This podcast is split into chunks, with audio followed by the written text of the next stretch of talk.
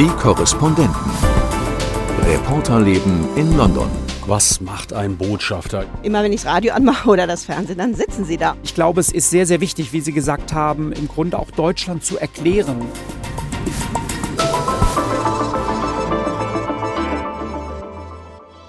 Ja, herzlich willkommen zu einer neuen Folge unseres Podcasts Die Korrespondenten in London. Für die deutsch-britischen Beziehungen ist es derzeit nicht ganz einfach. Das Vereinigte Königreich ist aus der Europäischen Union ausgetreten, Großbritannien orientiert sich außen- und handelspolitisch neu. Jüngste Zahlen belegen, dass Großbritannien aus der Rangliste der wichtigsten Handelspartner Deutschlands rausfällt.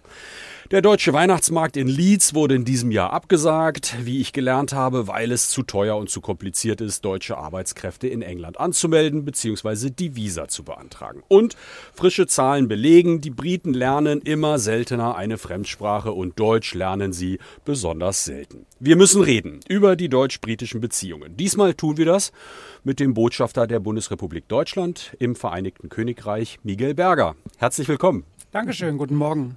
Und in der Runde begrüße ich meine Kollegin Annette Dittert. Auch dir ganz herzlich Ja, willkommen. Hallo. Herr Botschafter, warum lernen immer weniger Briten Deutsch?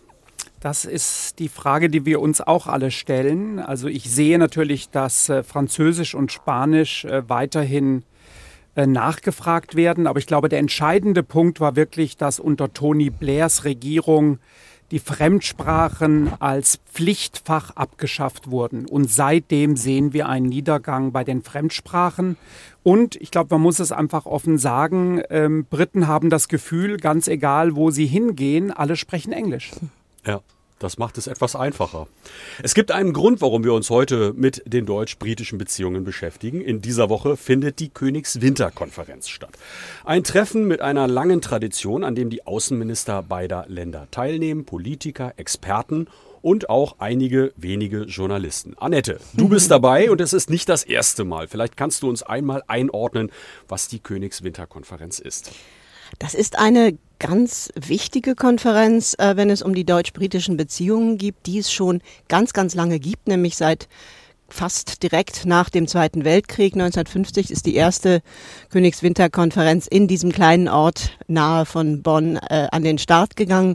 Und das ist eine ganz interessante Geschichte, die diese Konferenz hat. Die wurde nämlich gegründet von einer Deutschen, Lilo Milchsack hieß die, ein witziger Name. Das war eine ungeheuer dynamische Frau, also in der Zeit auch gar nicht so normal, dass Frauen so in der Politik so aktiv werden. Die war, ihr Mann war der Bürgermeister von einem kleinen Städtchen in, der, in der Nähe von Düsseldorf und die hat schon während des Krieges immer wieder äh, Kontakte in Großbritannien gehabt, hat immer wieder darauf aufmerksam gemacht, wie gefährlich Hitler werden wird und auch äh, immer wieder auf die Briten eingeredet, dass sie das ernster nehmen müssen und äh, war dann auch direkt nach dem Krieg ähm, auf der sogenannten Whitelist mit ihrem Mann eben als äh, jemand, der ganz klar sich während des Kriegs auch gegen die Nazis äh, gestellt hat und hat dadurch eben auch und durch die vielen Kontakte, die sie schon während des Kriegs geknüpft hat, auch überparteilich eine ungeheure Bandbreite von Menschen zusammenbringen können, gemeinsam mit einem Briten, Sir Robert Burley, der das mit ihr äh, auf die Beine gestellt hat. Und der ganze Sinn der Übung war eigentlich nach dem Krieg diese deutsch-britischen Beziehungen und vor allem aber auch eben das so beschädigte und furchtbare Image von Deutschland wieder aufzubauen und eben einen diplomatischen Austausch hinzubekommen, äh, der dafür sorgte, dass man eben die Realitäten der beiden Länder besser versteht und dass eben so etwas äh, nicht noch einmal passiert, dass ein, ein Land wie Großbritannien so lange nicht wirklich versteht, wie gefährlich äh, die Entwicklungen in Deutschland waren. Und das hat sich dann über die Jahre zu einem hochrangigen Diplomatentreffen ausgewachsen und ich war viele Jahre dabei und fand das jedes Mal eigentlich sehr interessant. Natürlich hat es seit dem Brexit auch ein bisschen gelitten. Äh, die ersten Jahre danach waren eigentlich so, dass äh, das Interesse der Briten extrem gering war und da eigentlich immer mehr Deutsche als, als Briten auftauchten weil eben erstmal dieser, diese Berührungsangst der Brexiteers war und man wollte eigentlich überhaupt jetzt gar nicht über über neue Beziehungen sprechen, wenn überhaupt dann bilateral. Das ist, glaube ich, auch immer noch ein Problem. Das kann uns der Botschafter sicher auch nochmal erzählen. Ähm, und ich habe den Eindruck, aber dass das sich jetzt so ganz allmählich ein bisschen entspannt. Und wenn ich mir die Teilnehmerliste ansehe in diesem Jahr, ist es eigentlich ähm, ja ein ganz hoffnungsvolles Zeichen, dass eben auch der Außenminister da sein wird. Wie erleben Sie das? Ja, ich ähm, erlebe das auch so und ich habe das Gefühl, dass wir gerade nach Brexit äh, Königswinter noch dringender benötigen. Es ist einfach wichtig, mindestens einmal im Jahr so ein Forum zu haben, wo eben aus, ähm, wie gesagt, Diplomatie, Wirtschaft, Journalismus, Politik die ähm, Vertreterinnen und Vertreter zusammenkommen und man sich einfach mal einen Tag Zeit nimmt, die bilateralen Beziehungen, die Europapolitik miteinander zu diskutieren. Und es gibt in Ergänzungen auch ein Jungkönigswinter, was ich eine sehr schöne ähm, Sache finde, weil wir dann einfach auch junge Leute an die deutsch-britischen Beziehungen heranführen können. Und ähm, wir wollten jetzt auch ein Zeichen setzen. Deswegen zum einen, es war uns wichtig, wir hatten das Treffen ja schon geplant für September in Birmingham. Ähm, dann verstarb die Königin. Das war während der Zeit der Staatstrauer. Wir mussten das neu terminieren und ich bin froh, dass wir es jetzt noch in diesem Jahr äh, machen. Und ähm, Ausdruck des Interesses der britischen Seite ist, dass man uns das Gästehaus der britischen Regierung das Lancaster House zur Verfügung stellt. Also ich glaube, das ist auch nochmal Zeichen der Bedeutung, die man den deutsch-britischen Beziehungen gibt und eben, wie schon erwähnt, dass äh, Frau Baerbock als Außenministerin und der Foreign Secretary James Cleverly teilnehmen. Also das ist zum ersten Mal, mhm. glaube ich, seit Jahren. Ja dass das wieder auf, auf der Ebene der Außenminister wahrgenommen wird. Und wir wollen damit eben auch das Zeichen setzen, dieser Dialog ist uns beiden wichtig. Das ist ja ein ganz interessantes Format und vielleicht ist es gar nicht so einfach zu verstehen. Außenpolitik hat oft mit Begegnung zu tun, mit Gesprächen, mit Austausch, der aus verschiedenen Gründen, wie wir eben schon angedeutet haben, Covid ist das eine, Brexit, Entfremdung das andere, vielleicht in den vergangenen Jahren nicht so stattgefunden hat, wie man sich das wünscht. Aber wie kann ich mir das vorstellen?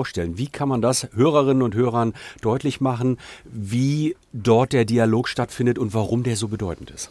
Das muss man sich vorstellen wie bei einem ähm, Gipfelereignis auch. Es gibt die normale Tagesordnung, da diskutiert man über Punkte, die relevant sind, Europa, Ukraine, NATO, Sicherheit. Aber mindestens genauso wichtig sind die ganzen Gespräche, die am Rande stattfinden. Und da gibt es jetzt einfach die Möglichkeit, dass man einen ganzen Tag lang zusammen ist und über Themen diskutiert. Und wir erhoffen uns natürlich auch, dass gerade die Partner, die jetzt auf britischer Seite teilnehmen, dass die die Dinge, die dort auch besprochen sind und die Bedeutung der deutsch-britischen Beziehungen dann auch wieder mitnehmen in ihren Alltag und dann natürlich auch Dinge umsetzen an den Plätzen, an denen sie tätig sind. Und das Interessante an dem Ganzen ist auch für die Politiker, dass wir Journalisten nicht berichten dürfen. Das heißt, das Ganze folgt den Chatham House Rules. Das bedeutet unter dreien. Das heißt, das, was da diskutiert wird, auch das, was auf den Podien äh, diskutiert wird, wird nicht eins zu eins wiedergegeben. Es ist wirklich ein, ein Treffen, wo auch ein hochrangigerer Beamter oder auch ein Politiker sich äh, ein wenig mehr entspannen kann. Natürlich, eine gewisse Vorsicht ist immer da, aber es, es ist eben ein geschützter Raum, sage ich mal, und dadurch eben sind diese, ist dieses Networking und dieser Austausch wesentlich vertrauensvoller und auch interessanter oft, weil man eben nicht die üblichen Plattitüden nur hört, sondern mhm. auch wirklich äh, ja manchmal Dinge erfährt, die man so in einem offiziellen Interview als Journalist nie erfahren würde. Und was man vielleicht ergänzen muss, auch dass Journalisten in dem Fall vielleicht auch manchmal ein bisschen auch mit ihrer Expertenmeinung, mit ihrer Einschätzung dort äh, gerne dazukommen. Also dass es wirklich um den Austausch geht und nicht um mhm. die Berichterstattung. Ja. Genau, wie du gesagt hast. Vielleicht gehen wir mal so ein paar Punkte durch. Mich würden einzelne Punkte, es gibt so viel zu besprechen beim Thema deutsch-britische Beziehungen interessieren. Handel ist ja ein ganz großes und wichtiges Thema. Äh, Sie haben letztens getwittert, äh, die Rangfolge der zehn wichtigsten Handelspartner und dort war interessant zu sehen, Großbritannien rutscht langsam aber sicher aus der Rangliste der ersten zehn raus. Das ist natürlich deprimierend, ein wirkliches Signal. Woran liegt's? Was ist da los? Ja, also ich glaube, man kann das ganz eindeutig an Brexit festmachen und an der Verunsicherung, die durch Brexit ausgelöst wurde. Und ich ähm, habe eben darauf hingewiesen, dass seit dem Referendum, also es geht gar nicht um den Austritt, es geht um das Referendum, das Ausgangspunkt war der Verunsicherung in der Wirtschaft.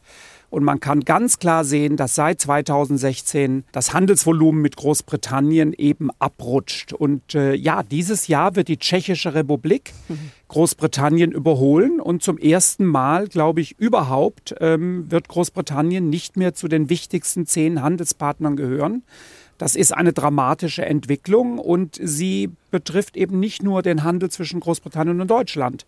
Ich war vor ein paar Tagen äh, in Dover, um mir den dortigen Hafen anzusehen und wie das mit der Abfertigung dort funktioniert. Und ähm, man hat mir dort gesagt, dass das Volumen, das Lkw-Volumen um 20 Prozent zurückgegangen mhm. sei. Alles das sind Folgen von Brexit. Und äh, wir sehen das vor allem bei den Investitionen. Sehr viele Unternehmen wissen nicht, wie es weitergeht. Und ich glaube, Nordirland ist ein ganz zentraler Faktor. Und solange diese Unsicherheit da ist, werden viele sich einfach auch zurückhalten. Und natürlich die ganzen Hindernisse, die durch Brexit entstanden sind. Visaprobleme, Mobilitätsprobleme, fehlende Lkw-Fahrer, da können wir eine ganz lange Liste machen. All das wirkt sich natürlich aus.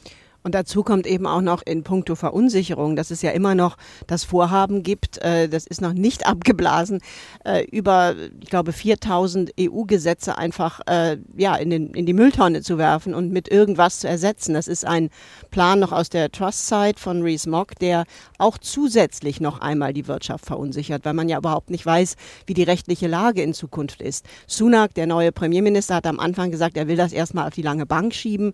Ähm, wie sehr er das aber machen kann, weil er eben doch sehr unter Druck ist in der Partei und sein Standing nicht sehr firm, äh, das weiß eben auch keiner. Und ich habe neulich mit diversen Firmen gesprochen, die, die sagen, ja, sie haben das Gefühl, da ist jetzt ein etwas kompetenterer Ansprechpartner mit dieser Regierung, aber an den entscheidenden Punkten kriegen sie nach wie vor keine Antwort, nämlich was passiert mit diesen EU-Gesetzen? Werden die wirklich in die Tonne geworfen?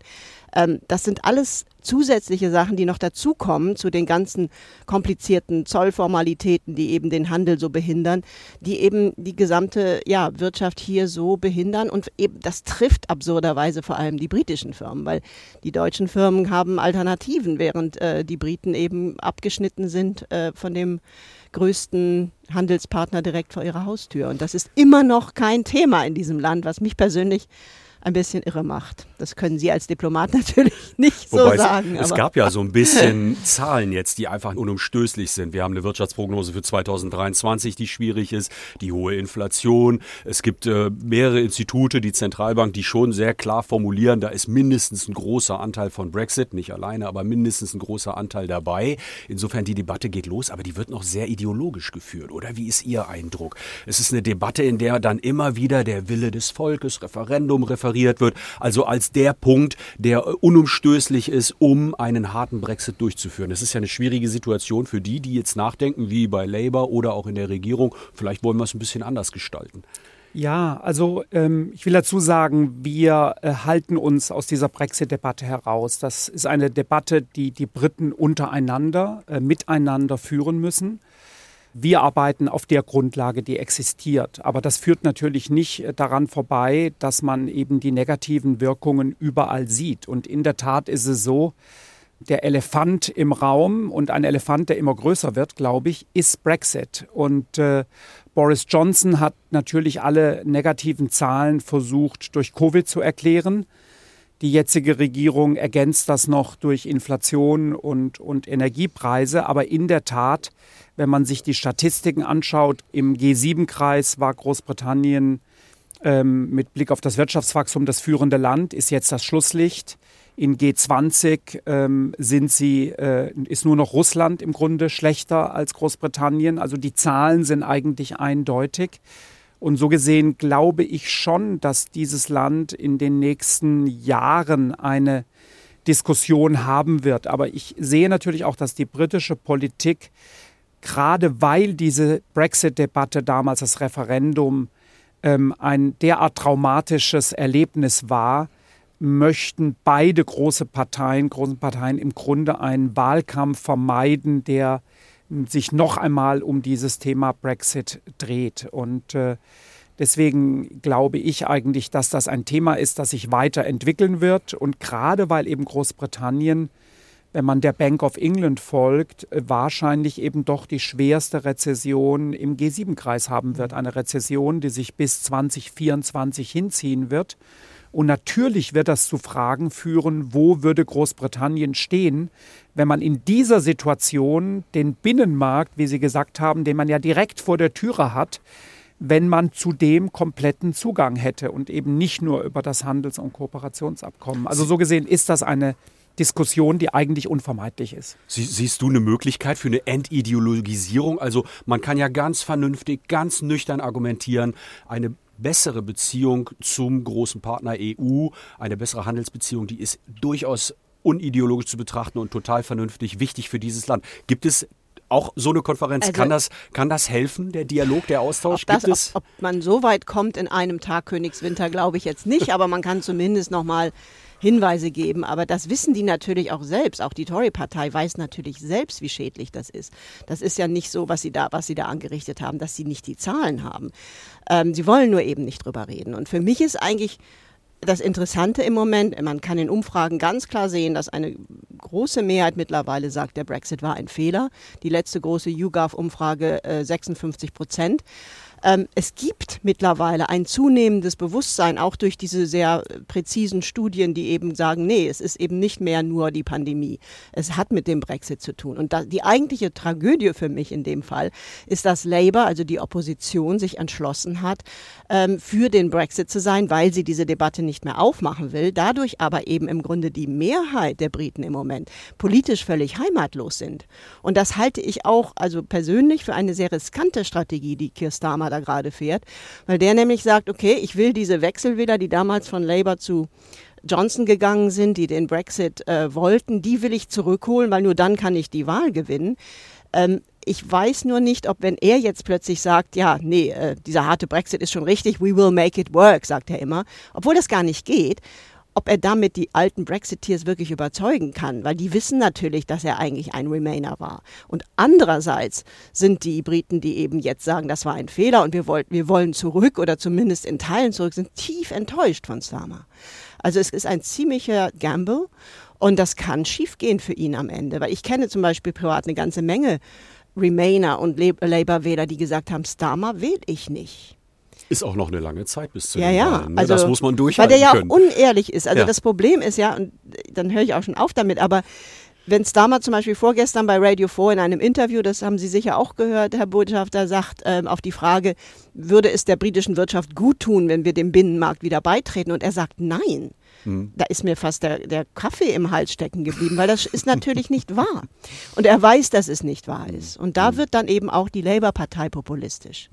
Aus taktischen Gründen. Ich verstehe die Strategie dahinter, aber das Land zahlt dafür einen hohen Preis und er schlittert da in gefährliches Terrain, weil er sagt letztlich in so einer Situation, und das wird ihm öfter passieren in Zukunft, die Unwahrheit. Ja. Herr Berger, Nordirland-Protokoll, unumgänglich, immer ein bisschen äh, sperrig das Thema. Wo stehen wir da? Wird es da eine Lösung geben? Ja, also zumindest ähm, sehen wir wieder eine Gesprächsbereitschaft. Und wenn wir ein paar Monate zurückgehen, Liz Truss, die früher die Verhandlungen geführt hat, hat einen Gesetzentwurf eingebracht ins britische Parlament, der de facto das, was man mit der Europäischen Union vereinbart und ratifiziert hat, aushebeln würde. Und äh, wir haben von Anfang an klar gemacht, dass das natürlich für uns keine Grundlage sein kann. Wir sehen jetzt, dass es die Bereitschaft gibt zu Verhandlungen. Es finden Gespräche statt. Es handelt sich zum einen natürlich auch um sehr technische Fragen. Ähm, wie kann man Zollkontrollen äh, so organisieren, dass sie möglichst wenig sichtbar und spürbar sind für die Bevölkerung und dass sie möglichst wenig auch den Handel zwischen Nordirland und dem Rest Großbritanniens, äh, sagen wir mal, einschränken. Und die Einschränkung betrifft eben im Wesentlichen die kleinen Unternehmen, die kleinen Händler, wo sich eben dann ein Gesundheitszertifikat oder der ähm, entsprechende Papieraufwand, der betrieben werden muss, vielleicht eben nicht rentiert. Ich glaube, mit technischer Expertise ist das lösbar. Wir haben jetzt ein Zeitfenster ähm, und das wird zum Teil auch durch die Politik bestimmt, weil wir äh, im April nächsten Jahres 25 Jahre Karfreitagabkommen haben. Das ist für Irland und Nordirland natürlich ein ganz zentrales Datum. Und ähm, das wäre natürlich auch der Wunsch aller Beteiligten, dass wir bis dahin Klarheit haben, sodass dieser ähm, Jahrestag auch entsprechend äh, gebührend gefeiert werden kann. Ähm, ja, die technischen Gespräche laufen. Viel mehr kann ich jetzt hier dazu nicht sagen. Aber ähm, wir haben zumindest jetzt wieder eine gewisse Hoffnung, dass das Ganze sich in die richtige Richtung entwickelt. Was macht ein Botschafter? Ich beobachte ja, was Sie tun in diesem Land. Sie waren gerade in Schottland. Mit großem Interesse habe ich das ähm, zumindest mit einem Auge verfolgen können. Was ist das Bedeutende bei solchen Besuchen für Sie? Es ist ja ein interessanter Landesteil, viel erneuerbare Energien, Wasserstoff, wirtschaftliche Entwicklung dort, auch spannend. Das heißt, man kann auch auf solchen Besuchen wahrscheinlich viel lernen, Kontakte knüpfen, Wege bereiten? Absolut. Und äh, mir ist wichtig, ähm, einfach auch aus diesem Großraum London herauszukommen. London ist eben doch eine Welt für sich, aber man muss den Rest Großbritannien sehen. Deswegen meine allererste Reise, äh, ich bin vor sechs Monaten hier angekommen, ähm, war nach Belfast drei Tage, weil ich einfach mal ein persönliches Gespür für den Stand der Diskussion in Nordirland haben wollte. Ich war in Manchester, ähm, Region Greater Manchester, die mit der Ruhr verbunden ist. Ich war in der Region Liverpool, Birmingham. Also ich versuche im Grunde die Realität dieses Landes, die ja durchaus sehr, sehr unterschiedlich ist, so weit wie möglich eben mitzubekommen. Und Schottland genießt äh, gerade bei unseren Bundesländern ein besonderes Interesse mit Blick auf die von Ihnen genannten Themen Großbritannien ist ja führend, weltweit führend bei den Offshore-Windfarmen. Ähm, sie haben großes Potenzial für grünen Wasserstoff. Wir haben Delegationen Baden-Württemberg, Bayern, Hamburg, die alle großes Interesse daran haben, mit Schottland hier voranzukommen und einfach auch dieses Potenzial gemeinsam zu erschließen. Also ganz egal, wo ich hinfahre, die deutsch-britischen Beziehungen sind so dicht ähm, und wir haben so viele Initiativen, Netzwerke, äh, dass ich überall, wo ich hinkomme, auch wieder lerne, was es an deutsch-britischen Beziehungen gibt. Und das ist fantastisch zu sehen. Sie sind ja nicht nur im Land viel unterwegs, Sie sind auch viel hier in den Medien unterwegs, was ich total interessant finde. Äh, immer wenn ich das Radio anmache oder das Fernsehen, dann sitzen Sie da und erklären die europäische und die deutsche Position den Briten. Ähm, das haben die Botschafter vor Ihnen nicht so ausführlich gemacht. Ist das ein Strategiewechsel ähm, auch aus dem Außenministerium so gewollt oder haben Sie sich einfach gesagt, ich muss hier irgendwie präsent sein in diesem Land und, und unsere Position mehr erklären? Also das finde ich einen interessanten neuen Impuls, den Sie da geben geben und würde einfach gerne mal wissen, wessen Idee das war. ja, also ich glaube schon ein Stück weit meine Initiative, aber es ist generell einfach auch die Linie, dass wir ähm, diese Art von Öffentlichkeitsarbeit generell und weltweit verstärken. Und ich glaube, es ist sehr, sehr wichtig, wie Sie gesagt haben, im Grunde auch Deutschland zu erklären. Und ich finde das auch sehr interessant in den britischen Medien, zu sehen, wie man sich an Deutschland abarbeitet. Mhm. Also der, der Vergleichsmaßstab, äh, selbst für kritische Zeitungen wie den Telegraph, ist eigentlich immer Deutschland. Was macht Deutschland? Wie ist die Inflation in Deutschland? Was macht Deutschland? um die Energiekrise in den Griff zu bekommen? Äh, liefert Deutschland genügend Unterstützung in die Ukraine? Und erstaunlich für mich ist, angesichts der Enge der Beziehung zu Frankreich, dass der Vergleichsmaßstab gar nicht mal Großbritannien-Frankreich ist. Diesen mhm, Vergleich sehe ich stimmt. sehr selten. Es ist immer Großbritannien-Deutschland. Und deswegen habe ich auch das Gefühl, dass es bei den britischen Medien auch durchaus ein großes Interesse gibt, deutsche Politik erklärt zu bekommen, unseren Standpunkt einfach zu hören. Kriegen Sie da viel Feedback drauf? Ja, ich kriege eine ganze Menge Feedback und bin doch auch erstaunt, zum Beispiel, äh, wie wichtig auch der Hörfunk äh, hier mhm. in Großbritannien ist. Sehr, sehr viele Leute, die mich ansprechen, dass sie die Morgensendungen gehört haben und ähm, das auch gut finden dass der Versuch unternommen wird, eben Deutschland und deutsche Politik zu erklären. Also ich bekomme, würde ich mal sagen, ganz, ganz überwiegend ein positives Feedback. Also ich finde es auch gut. Also ich merke auch, dass das ähm, ja dadurch eben auch dieses Erklären äh, der, der, der europäischen Position. Das findet ja in diesen doch immer noch sehr insularen britischen Medien eben doch sehr wenig statt. Die haben zum Beispiel kaum richtige Korrespondenten in Berlin, die BBC. Das wird dann im Zweifelsfall aus Brüssel mitgemacht. Das finde ich immer wieder total erstaunlich. Also es gibt, die Times hat jemanden da, aber es gibt insgesamt im Vergleich wesentlich weniger Journalisten in, in, in Deutschland, die nach hier berichten über das Land als andersrum. Und ähm, da finde ich eben diese, diese Auftritte von Ihnen extrem hilfreich, weil es wirklich einen großen Aufklärungsbedarf äh, da gibt. Also insofern toll. Ja, auch im Zeichen des Dialogs. Ja. Ähm, Wir sind auch schon am Ende angekommen dieses Podcasts. Vielen Dank, dass Sie bei uns waren, dass wir sprechen konnten über die deutsch-britischen Beziehungen. Und wir hoffen, dass es äh, weiter sich normalisiert, verbessert und äh, der Schrecken des Brexit ein wenig hinter uns bleibt an der Stelle. Das, äh, Herzlichen Dank, dass Sie da waren. Ja, danke ja danke schön. Ja. Tschüss. Danke, Annette. danke auch. Ja. Und ich sage auch Tschüss. Ciao. Die Korrespondenten. Reporterleben in London. Der Großbritannien-Podcast von NDR Info. Hallo, ich bin Anna Engelke. Und ich bin Carsten Schmiester. In unserem Podcast Streitkräfte und Strategien schauen wir auf den Krieg in der Ukraine. Was passiert gerade zwischen den Fronten? Und wann kommt die Zeitenwende in der Bundeswehr? Wir fragen nach und berichten darüber im Podcast Streitkräfte und Strategien. Hören Sie gerne rein und abonnieren Sie uns. Zum Beispiel in der ARD Audiothek.